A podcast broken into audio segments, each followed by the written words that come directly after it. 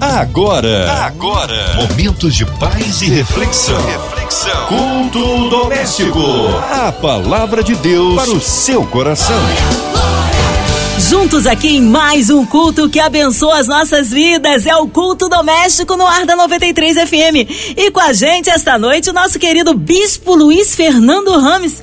Ele é da Igreja Metodista Asleana na oitava região eclesiástica. Paz, Bispo, que bom recebê-lo aqui em mais um culto. Olá, queridos irmãos. Aqui quem vos fala nessa noite é o Bispo Luiz Fernando Rames, Bispo da Igreja Metodista Wesleyana. E nessa noite nós estamos aqui para trazer a mensagem de Deus ao seu coração. Amém. Hoje a palavra aí no Antigo Testamento? No texto do livro de Êxodo, capítulo 14, os versos de 11 a 14. Então, Êxodo 14, de 11 a 14. A palavra de Deus para o seu coração.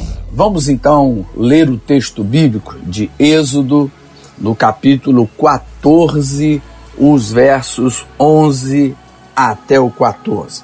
Esse texto bíblico é o texto que narra a saída de Israel do Egito até ali a proximidade já ah, da travessia do Mar Vermelho.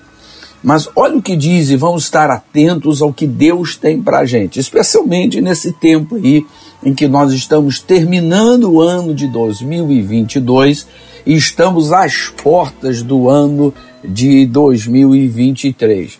Então eu queria te convidar, porque eu creio que Deus tem uma travessia para nós. Eu creio que Deus quer que a gente mude a página, que a gente mude o calendário de 2023 de 2022, perdão, para 2023. Não somente no calendário, mas de fato que a gente mude o calendário da vida, da alma, das expectativas e dos sonhos. Então vamos ler o texto bíblico. Olha o que diz a Bíblia. No verso 11: E disseram a Moisés: Será por não haver sepulcros no Egito que nos tiraste de lá para que morramos neste deserto? Por que nos trataste assim, fazendo-nos sair do Egito? Verso 12: Não é isso que te dissemos no Egito? Deixa-nos para que sirvamos os egípcios, pois melhor nos fora servir aos egípcios do que morremos no deserto. Moisés, porém, respondeu ao povo: Não temais, aquietai-vos e vede o livramento do Senhor que hoje vos fará. Porque os egípcios que hoje vedes, nunca mais os tornareis a ver. Verso 14 diz assim: O Senhor pelejará por vós, e vós vos calareis. Que Deus abençoe a sua palavra e a meditação de hoje. Meus queridos irmãos, o povo de Israel viveu 430 anos no Egito. Os irmãos conhecem bem a história, todos nós sabemos disso. E durante esse tempo, eles foram é, é, escravizados, tiveram que, é, é, a, a, não só escravizados no físico, mas na própria mente, a gente vai ver isso adiante, de, nessa meditação de hoje. Mas Israel, agora, conduzido sob, é, sob a orientação de Moisés, Moisés é, é, é libertado do Egito. Nós conhecemos as dez pragas, nós conhecemos o agir de Deus no Egito para libertar Israel. E Israel é conduzido a partir do, do capítulo eh, 14, eh, né, pelo capítulo 13, Israel é conduzido do Egito para a terra prometida. E nesse caminhar, e aqui a gente vai chegar no capítulo 14, eles se encontram numa situação bem desconfortante. E por quê? Porque adiante deles, agora, eles têm que parar, adiante deles tem o Mar Vermelho. Do lado tem as montanhas. E atrás vem Faraó com todo o seu exército, e não somente com todo o seu exército, mas com toda a sua fúria contra Israel. E diante disso, e diante dessa situação, o verso 10 que a gente não leu, é, é, ele diz o seguinte: E chegando Faraó, os filhos de Israel levantaram os olhos E eis que os egípcios vinham atrás deles e temeram muito. Então os filhos de Israel clamaram ao Senhor. Então o que a gente vai perceber é que com a proximidade do exército egípcio, os filhos de Israel, a nação de Israel, tira os olhos da presença de Deus, tira os olhos da graça de Deus e passa a olhar o exército, porque a Bíblia diz que os filhos de Israel levantaram os olhos e viram o faraó, viram os egípcios, viram que aquilo seria uma situação complicada. E aqui começa o nosso problema. Porque quando nós tiramos os olhos de Deus, quando a gente tira os olhos da presença e da graça de Deus, quando a gente não foca mais o olhar na graça de Deus, a gente então passa a enxergar só as dificuldades, os problemas e os inimigos. A gente passa a potencializar os inimigos e a minimizar a graça de Deus e a presença de Deus sobre nós. É interessante é que eles e se esqueceram, se esqueceram, quando levantam os olhos para ver os egípcios, eles se esquecem de que Deus é quem estava conduzindo eles. Porque no capítulo 13, um capítulo antes do que a gente leu, o verso 18, diz que, porém, Deus fez o povo rodear pelo caminho do deserto, perto do Mar Vermelho, e arregimentados subir os filhos de Israel do Egito. Ou seja, quem é que estava conduzindo o povo? Deus. Então eu pergunto: Deus sabia ou não sabia o que estava fazendo? Claro que sabia. A Bíblia diz que foi Deus quem fez o povo rodear pelo caminho. Então, quando nós tiramos o foco da presença de Deus, tiramos o foco da graça de Deus e a gente passa a olhar e, e automaticamente vai passar a olhar o inimigo, e, a, os problemas, as adversidades, a gente acaba se esquecendo de que Deus sabe o que está fazendo. E mais do que isso, no verso 21 do capítulo 13, diz que o Senhor ia adiante deles. Então quer dizer o seguinte: Deus liderava o povo pelo caminho, Deus liderava o povo. E ia como? Ia numa coluna de nuvem para o guiar durante o dia, numa coluna de fogo para iluminar e que, para que caminhassem de noite. Então era Deus quem liderava, tanto de dia quanto de noite o povo. Deus sabia o que estava fazendo. Mas o povo de Israel, no verso 10 do capítulo 14, mostra claramente, a Bíblia mostra claramente, de que o povo tirou o foco da presença de Deus, da graça de Deus, para olhar para os problemas e as dificuldades. Eu sei que em 2022 tivemos problemas, decepções, talvez a decepção política, talvez uma decepção financeira, amorosa, religiosa, espiritual. A gente, a vida tem tudo isso, a vida tem todas essas coisas que nos cercam. Mas uma coisa a gente não pode perder de vista: é de que a graça de Deus, a presença de Deus está conosco e Deus é quem nos conduz pelo caminho. E o verso 11 começa mostrando então que diante dessa perda de foco, eles passam a murmurar contra Moisés. E eles vêm e dizem assim: Moisés, não foi isso que a gente falou para deixar a gente ficar no Egito, para deixar a gente morrer no Egito? Não foi isso que a gente que a gente tinha que fazer? Por que, que o senhor, por que, que você, Moisés, tirou a gente do Egito para a gente perecer por aqui?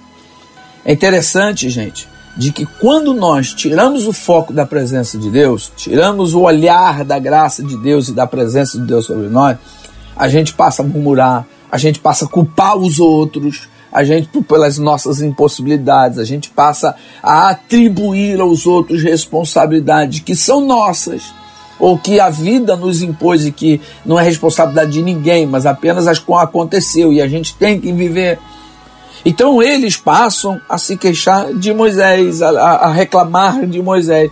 E aí vem uma coisa clara: é que eles, na verdade, no verso 12 do capítulo 14 que a gente leu, diz assim: é, é, foi por isso que a gente te disse lá no Egito, deixa a gente continuar servindo ao Egito. É interessante que eles não estavam escravizados apenas fisicamente ou geograficamente. Eles estavam escravizados na mente, isso é que era o pior. A mente deles estava escravizada, eles não conseguiam se ver como nação livre, como povo independente. Eles só se enxergavam como escravos. Esse é uma, é, essa é uma grande dificuldade. Aliás, um dia eu estava num culto e eu me lembro que uma irmã disse assim: irmãos, vamos orar pelos nossos jovens, porque o mundo tem muito a oferecer para eles. Na hora, Deus me fez pensar uma coisa interessante. Bom, quando eu digo que o mundo tem muito a oferecer para mim ou para uma pessoa, só pode ser que há muito de mundo dentro do meu coração. Porque se no meu coração, se na minha vida, na minha existência, se o meu coração estiver cheio do céu, cheio da presença de Deus, o mundo não tem nada para me oferecer. Mas se eu tiver com o mundo dentro do meu coração, aí o mundo tem aqui o me oferecer sim. Mas se o meu coração estiver cheio de céu, somente o céu tem algo a me oferecer. Então que a gente pense muito nisso. Cuidado quando eu e você tirarmos o foco da presença de Deus. Não tire, continue mantendo o seu olhar fixo na presença de Deus. Continue crendo, eu apelo a você, continue crendo nesse final de 2022 que Deus sabe o que está fazendo na sua vida. Se você tem permanecido buscando a Deus, orando, jejuando, entregando regularmente o seu dízimo com fé e gratidão, se você é um ofertante, se você é dedicado, abnegado, generoso, se você é amoroso com as pessoas, continue crendo que a graça de Deus e a presença de Deus vão prevalecer sobre a sua vida e Deus te conduzirá em triunfo não caia na do diabo, não caia na conversa do inimigo, porque o inimigo quer trabalhar nas nossas carências, ele quer tentar sempre mostrar pra gente o que a gente não tem, e na verdade ele cega a gente pro que a gente tem. E meus irmãos, e nós temos coisas gloriosas, o nosso nome está escrito no livro da vida, nós estamos ali com, com a graça de Deus, nós temos o Cordeiro de Deus na nossa vida, nós temos o Espírito Santo conosco, nós temos uma igreja, nós temos irmãos, nós temos a palavra de Deus, nós temos o poder da oração, do louvor, da gratidão, tanta coisa que Deus nos enche, um tesouro enorme. Mas às vezes o diabo quer fazer a gente ficar lamentando aquele cabritinho que a gente não tem, como foi na parábola do filho pródigo, no caso, aquele filho mais velho. O diabo sempre quer fazer a gente ficar murmurando, às vezes por causa de um cabrito, por causa de, de um carro que a gente não trocou, de uma pintura na casa, de um sofá que a gente ainda não conseguiu trocar, e ele quer ficar potencializando isso. Não caia na do diabo. Nesse final de 2022, levante a sua mão e diga: Bendito seja o Senhor que tem me libertado, que tem me dado o Santo Espírito, que tem me enchido de dons, de graça. É, levante a sua voz para glorificar e não para murmurar. Não reclame se o determinado político é que ganhou e não o outro que você desejava. Vamos parar com isso, vamos louvar o Senhor. Claro que a gente tinha expectativas, talvez, de melhorar de emprego, de casar, de namorar, disso, daquilo, mas expectativas são expectativas. O que nós temos de certeza é que Deus está conosco. Eu, como um bispo metodista, posso dizer que nos últimos momentos de John Wesley, patrono do metodista, ele já, já moribundo e morrendo, ele disse: O melhor de tudo é que Deus está conosco, aleluia. O melhor de tudo é que Deus está conosco. Você pode repetir isso na sua casa, aí no rádio, é, diante do rádio, ou, ou, dirigindo o seu carro, quem sabe trabalhando. Diga para você com a alma cheia hoje, diga assim: o melhor de tudo é que Deus está conosco. É, parece que isso tem encontro quando Paulo diz em Filipenses capítulo 2, verso 14 e 15: Fazei todas as coisas sem murmurações e nem contendas, para que seja, seja, sejais irrepreensíveis e sinceros, filho de Deus inculpáveis no meio de uma geração corrompida e perversa entre a qual, a qual resplandeceis como astros no mundo. Aleluia! E nós passamos Natal e Natal tem estrela de Belém, não tinha? Que iluminou o caminho da, da, daqueles homens, dos magos. Que nós sejamos esses astros, essas estrelas que brilhem com a nosso louvor, com a nossa gratidão, com o nosso estilo de vida generoso, para mostrar para as pessoas que o Redentor nasceu, que o ano novo é ano novo se tiver Natal. Aleluia! Ano novo é ano novo se tiver Natal. Glorifique a Deus, não murmure. A murmuração faz tanta coisa ruim, faz tanta coisa difícil. E é por isso que o Moisés responde ao povo logo. Moisés diz assim: ó, não tenham medo, não tem mais aquietai-vos e vede o livramento do Senhor que hoje vos fará. Porque os egípcios que hoje vedes, nunca mais os tornareis a ver. O Senhor pelejará por vós, e vós vos calareis. O Talmud, o livro das tradições judaicas, diz que aqui havia quatro grupos desafiando Moisés. O primeiro grupo é aquele que dizia assim: diante dessa situação ruim, vamos nos jogar no mar. Queriam se matar ou queriam tentar nadar. O segundo grupo dizia para Moisés: Nós temos é que retornar para o Egito. O terceiro grupo determinava assim: Vamos enfrentá-los no combate. E o quarto grupo contendia com Moisés, dizendo assim: Vamos orar para que eles caiam. É por isso que o Moisés responde diante de dessas, desses desafios, diante desses grupos, dizendo assim: para o grupo que dizia para Moisés: Vamos nos jogar na água do mar. Aí o Moisés diz: Não temais, estáis quietos e vede o livramento para aqueles que exigiam, vamos retornar para o Egito. Moisés dizia, os egípcios que hoje vocês estão vendo, nunca mais vocês os verão. Para aquele grupo que falava assim, vamos enfrentá-lo no combate. Moisés dizia, o Senhor é quem pelejará por nós. E para aqueles que contendiam, vamos orar para que eles caiam. Moisés disse assim, e vós vos calareis, vós vos calareis. Olha, meus irmãos, a gente precisa crer, e eu volto a dizer isso, de que a presença de Deus em nós nos fará triunfar, porque a murmuração ela só nos puxa para trás. É verdade. Eles ficavam assim, ah, lá atrás, lá atrás, os tempos antigos eram melhores, antigamente melhor. Murmuração só faz a gente olhar para trás e puxar a gente para trás. Murmuração gera é, é, descontentamento, murmuração faz a gente desvalorizar as bênçãos que Deus já deu. Murmuração faz a gente ficar amargo, mal-humorado. Murmuração faz a gente ficar culpando os outros pela nossa insatisfação. Murmuração faz a gente ficar cada vez mais ingrato, ingrato, ingrato, ingrato, e não é essa a vontade de Deus para mim nem para você. Nesse final de 2022, a vontade de Deus é assim: aquietai-vos e vede o livramento. Deus há de cuidar da gente até o último dia. Você que está lavando a sua louça, você que está aí taxista dirigindo o seu carro, saiba de uma coisa: Deus cuidará de você e Deus pelejará por você. Ele está pelejando. Então, ao terminar essa pregação hoje, nesse culto doméstico abençoadíssimo, eu quero dizer para você: vá até o final. Não desista, porque Deus está trabalhando em parceria conosco. A gente precisa cooperar com Deus para que Ele realize o impossível, que é abrir o mar vermelho na nossa vida. Olha, Deus não precisa exatamente da minha ajuda no sentido do braço humano, mas Deus quer a minha disposição e a minha fé em dia porque ele diz assim: olha, é, é, marchem, diga ao povo que marche, então vá até o final, vá até o final, não desista da sua constância, não desista de frequentar a igreja, não desista de orar, não desista de jejuar, porque o Senhor pelejará por vós. Deus já está pelejando por você. Você pode não estar tá vendo, você pode não estar tá percebendo, mas no mundo espiritual a ordem já foi dada a teu respeito. Então, meus irmãos, ao final daqui, eu quero louvar a Deus pela pregação, quero louvar a Deus pela palavra de Deus ao nosso coração hoje.